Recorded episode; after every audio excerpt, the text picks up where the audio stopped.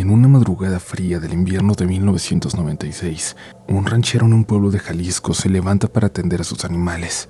Se pone una chamarra gruesa porque hace un frío particularmente intenso que no lo dejó dormir toda la noche.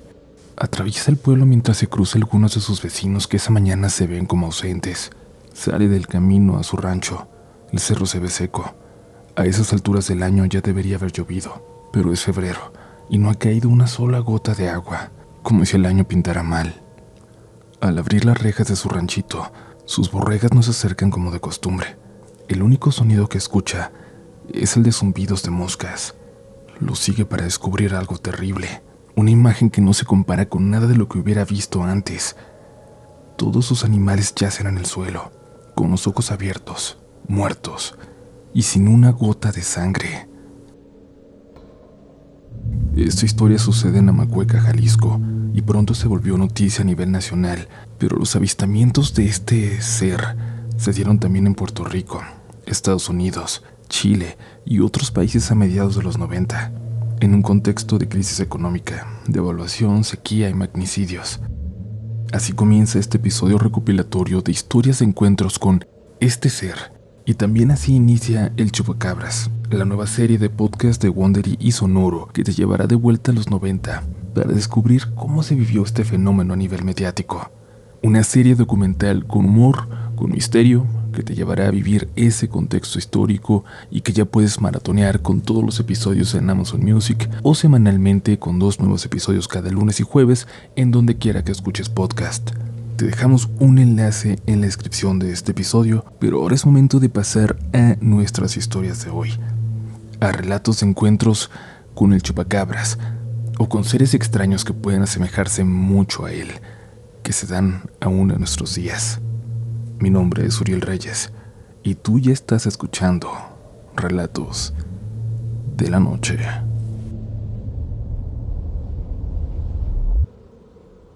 ¿Cuándo fue la última vez que ustedes escucharon sobre el chupacabras?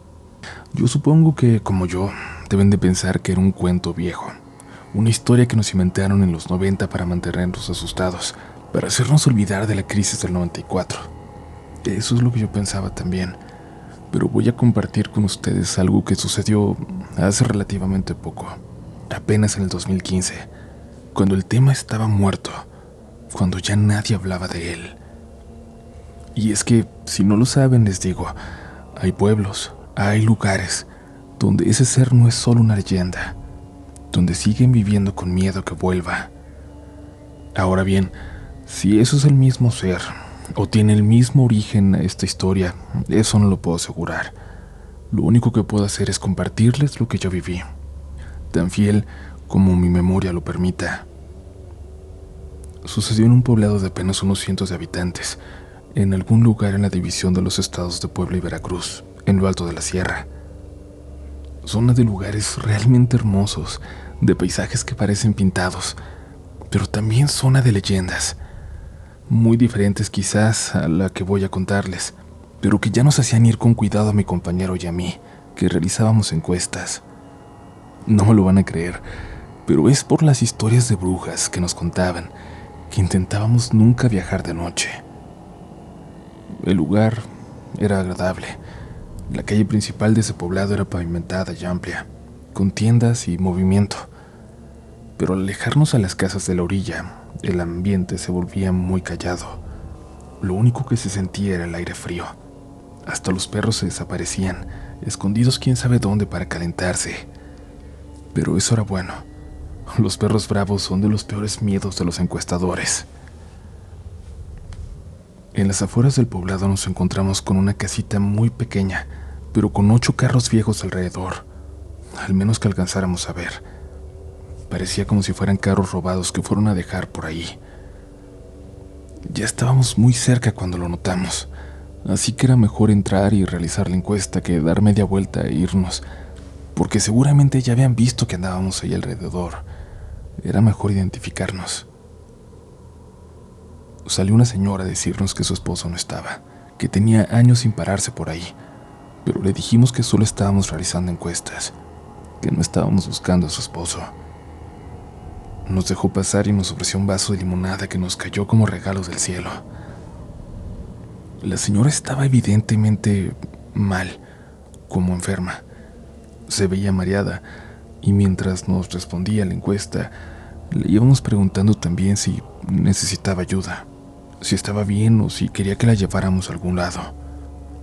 Nos dijo que estaba enferma, que ya la habían revisado en el hospital de la capital, que no le quedaba mucho tiempo, pero que la habían dejado volver a casa y quedarse allí hasta el final. Por eso regalé a todos mis animalitos. Si no, va a venir por ellos en cuanto yo no esté. Al que más me costó dejar ir fue a mi perro, que se quedó con mi hermano como a 10 minutos de aquí. El Benito. Cómo lo extraño.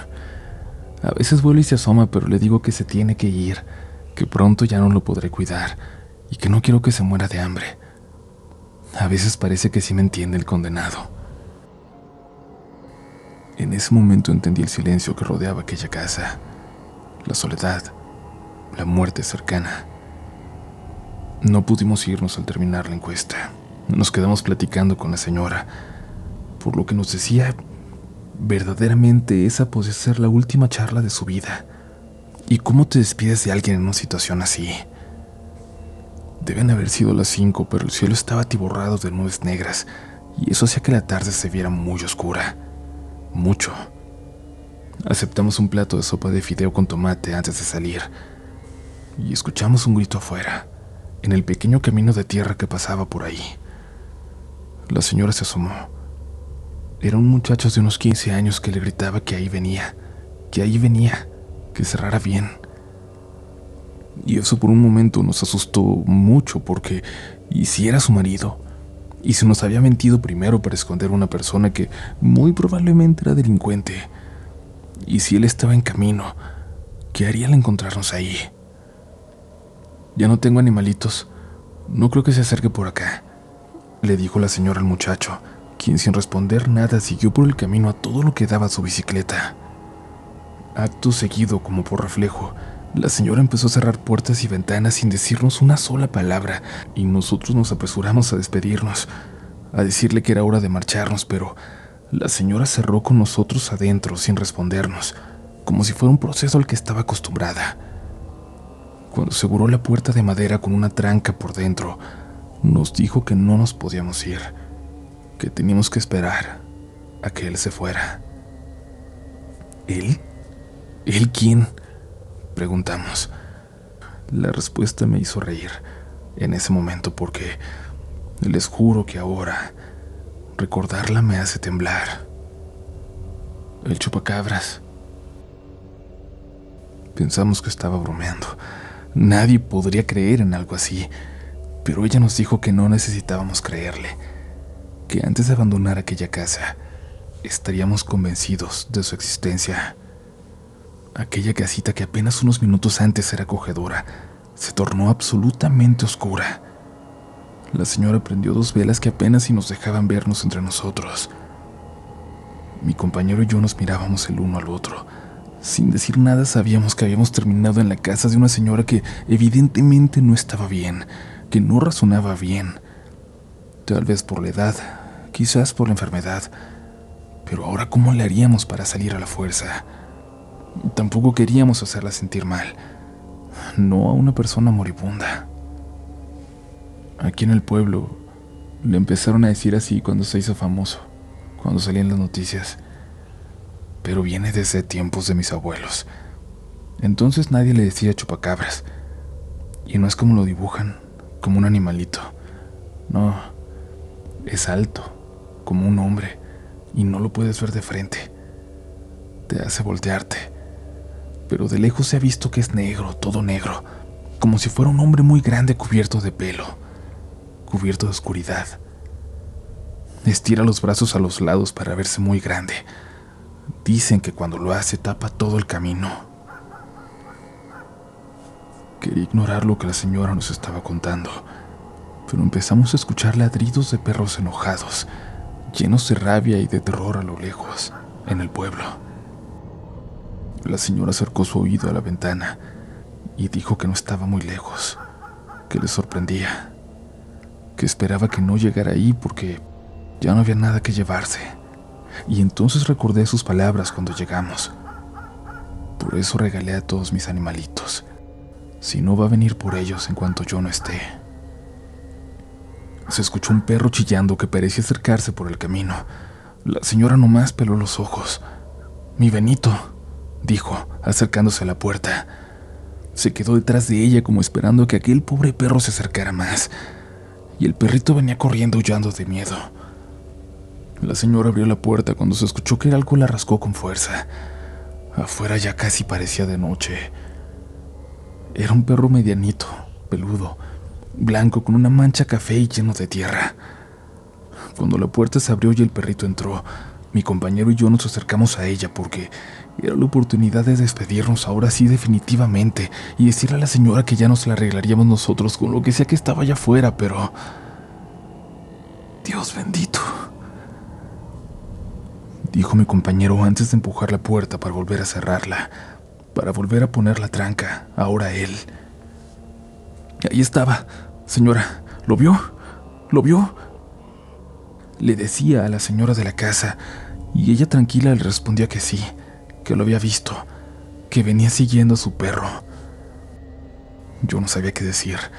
No había visto nada, pero la reacción de mi compañero fue demasiado emocional, demasiado real. Nunca lo había visto así. Estaba seguro de que no estaba fingiendo y le pregunté qué había visto, pero no me quería contestar. Se escuchó un zumbido afuera, como el de millones de abejas acercándose zumbando al unísono. Un sonido que no sé cómo explicar, pero que parecía que se había comido cualquier otro ruido allá afuera. El viento, los insectos, los animales. Todo se había dejado de escuchar. El perrito se metió debajo de la cama y la señora se metió detrás de él. Nos dijo que nos pusiéramos a salvo, que apagáramos las velas, que nos escondiéramos, que no nos dejáramos oler. Mi compañero inmediatamente lo hizo y me jaló hacia un sillón donde nos alcanzamos a meter debajo.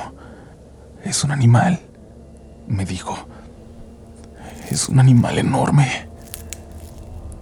Pero las pisadas acercándose allá afuera no se escuchaban como las de un animal. Había algo, alguien caminando en dos patas por la grava alrededor de la casa de la señora. Un animal además. No intentaría abrir la puerta. No sé cuánto tiempo pasó, pero después de un rato, cuando dejamos de escuchar aquel zumbido y las pisadas, la señora salió de debajo de la cama. Su perro se acercó a la puerta. Ella prendió las velas y luego se asomó ligeramente por la ventana. Luego regresó a la puerta y abrió. Vamos, vamos muchachos, es hora, nos dijo, y salió para que nosotros la siguiéramos. Caminamos detrás de ella asustados. Nos dijo que nos llevaría hasta la calle principal, que no debíamos andar solos por ahí. Y entonces notamos en un ranchito cerca del camino que un grupo de hombres revisaba un becerro muerto. Cuando nos vieron se acercaron a nosotros, agresivos, pero la señora dijo que éramos encuestadores, que nos había agarrado la noche ahí, que ya nos íbamos, que no habíamos visto nada. ¿No vieron nada? Preguntó uno de ellos, agresivo. Respondimos que no. Caminamos deprisa antes de que aquellos hombres por alguna razón fueran a cambiar de opinión y no nos dejaran irnos. Cuando llegamos al carrito en el que íbamos, le dije a la señora que si la acercábamos de vuelta a su casa y nos dijo que no, que nos fuéramos cuanto antes del pueblo, que ella caminaría con Benito de regreso. Hoy se va a quedar conmigo Nomás voy a ver cómo está mi hermano y me regreso para la casa. Mientras la señora avanzaba por ese camino oscuro, apenas iluminado por una lámpara, mi compañero y yo aventamos todo en el asiento trasero, apresurados para salir de ahí. Mi compañero duró días en volver a platicar. Hablaba solo lo necesario para el trabajo. Me pidió que nunca tocáramos ese tema que nunca le pidiera explicar qué fue lo que vio. Sé que de nosotros yo llevé la mejor parte, pero les juro que esa palabra, que para alguien más puede ser un simple cuento o ridícula, a mí me llena de terror. Chupacabras.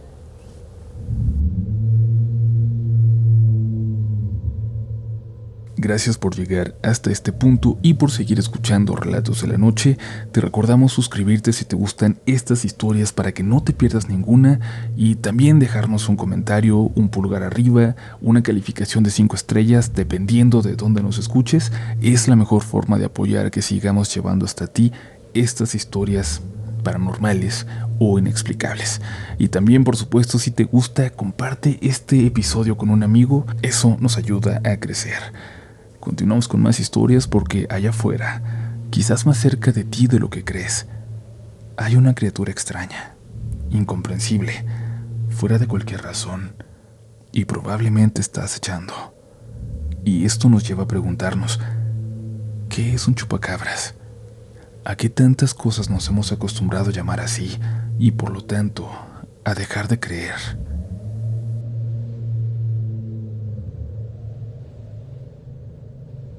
Esto le sucedió a uno de mis tíos, hermano de mi papá, poco después de que volviera del ejército.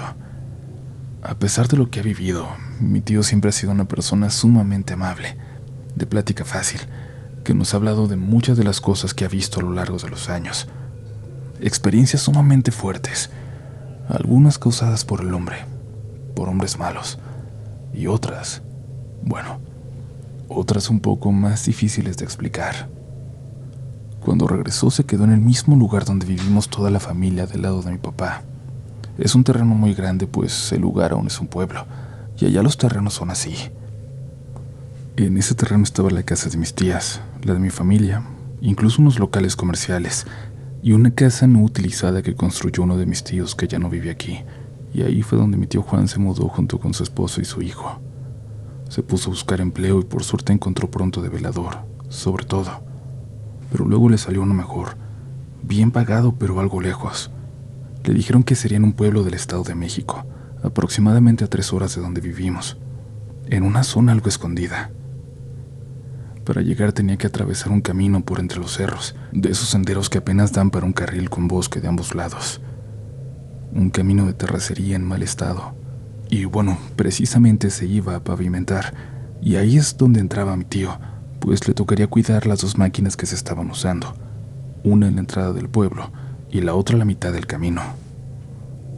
Máquinas caras, de piezas costosas que se podrían robar, así que su trabajo era cuidar de una y luego moverse a la otra para que la gente siempre supiera que las estaban vigilando. Tenía que hacer esto durante toda la noche. Y la primera que pasó ahí, mi tío empezó con la que estaba en la entrada del pueblo, incluso alumbrada por unas lámparas. Se quedó dentro de la máquina, observando, dejando pasar el tiempo hasta que le diera la una de la madrugada, cuando se tenía que mover. Al llegar la hora emprendió el camino andando entre los cerros para llegar hasta la segunda máquina, y como se imaginarán, estaba completamente oscuro. Solo se ayudaba de una pequeña lámpara que llevaba. Eran unos 20 minutos de trayecto. Por su experiencia no iba con miedo, y llegó a su destino sin problema alguno. Se metió en la máquina y esperó un buen rato hasta que consideró que ya era hora de volver a la otra. Eran aproximadamente las 3 de la mañana cuando inició el regreso.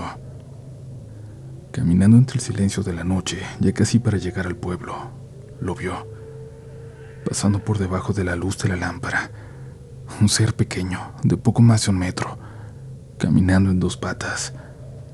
Era totalmente negro y los ojos rojos parecían resplandecer en la noche. Tenía mechones de cabello blanco que iban desde el centro de su cabeza hasta la espalda. Caminaba sin mover los brazos y sus dedos. Eran garras, garras muy largas. Cuando vio a mi tío corrió hacia él, pero justo antes de llegar se salió del camino y se perdió en la oscuridad. Mi tío estaba impresionado. No se podía mover. No podía creer lo que acababa de ver. Era muy raro que se sintiera así, pues él persiguió gente muy mala y vivió cosas muy fuertes en su pasado en el ejército. Pero lo que le ocurrió esa noche no le iba a impedir seguir trabajando, presentándose cada noche a trabajar con el miedo de volver a verlo, pero sin una sola falta. Para no volver hasta nuestra casa todos los días, consiguió un cuartito en el pueblo. Por allá se quedó durante esas semanas. Cuando la obra casi terminaba, decidió salir conocer un poco del pueblo antes de irse, intentando que se le olvidara aquel miedo. Llegó a una tienda cercana para buscar algo de comer y cuando pagaba, la señora le preguntó de dónde venía. Era notorio que no era del lugar. Él le respondió que hacía, que trabajaba cuidando las máquinas en el camino, y la señora le preguntó inmediatamente si nunca había visto nada raro. Mi tío le dijo que no, sin querer contarle del encuentro con aquella criatura. No quería quedar como un loco. Pero la señora le dijo que había tenido suerte de no haber nada, y ella empezó a contarle su experiencia, algo que le había pasado recientemente. Le contó de una noche en que arreglaba su ropa cuando escuchó niños riéndose en la calle. No era raro que pasara algún niño a pesar de que fuera tan tarde, pero cada vez se hacía más de noche y las risas seguían allá afuera. Fue tanta su curiosidad que se fue a asomar a la ventana y se encontró con algo que la dejó atónita. Cerca de su casa, debajo de una lámpara, vio una escena muy extraña. Un ser alto, de túnica blanca y de cuernos que salían de su cabeza y curviaban en dirección a su nuca. Pero lo más raro es que esta cosa tenía tomado de las dos manos a otro ser, uno pequeño al que le daba vueltas. La señora le escribió a mi tío entonces, a esa misma criatura que él había visto semanas atrás. Todas esas risas de niños que escuchaba provenían de ese ser, del pequeño. La señora se desmayó. No supo de sí hasta que su esposo la encontró en el suelo de su recámara. Mi tío no supo qué decirle. No le respondió nada. Por suerte pronto terminó la obra y él no volvió a ver nada extraño, aunque, claro está, jamás volvió a pararse por aquel pueblo. Comunidad, esperamos que hayan disfrutado de este episodio, de estas historias, y si les parece interesante el tema, recuerden escuchar la miniserie que acaban de lanzar Wondery y Sonoro. Todos los episodios están ya disponibles en Amazon Music para aquellos que no les gusta esperar, y en los otros servicios de streaming de audio saldrán dos episodios nuevos cada semana. Esto fue Relatos de la Noche.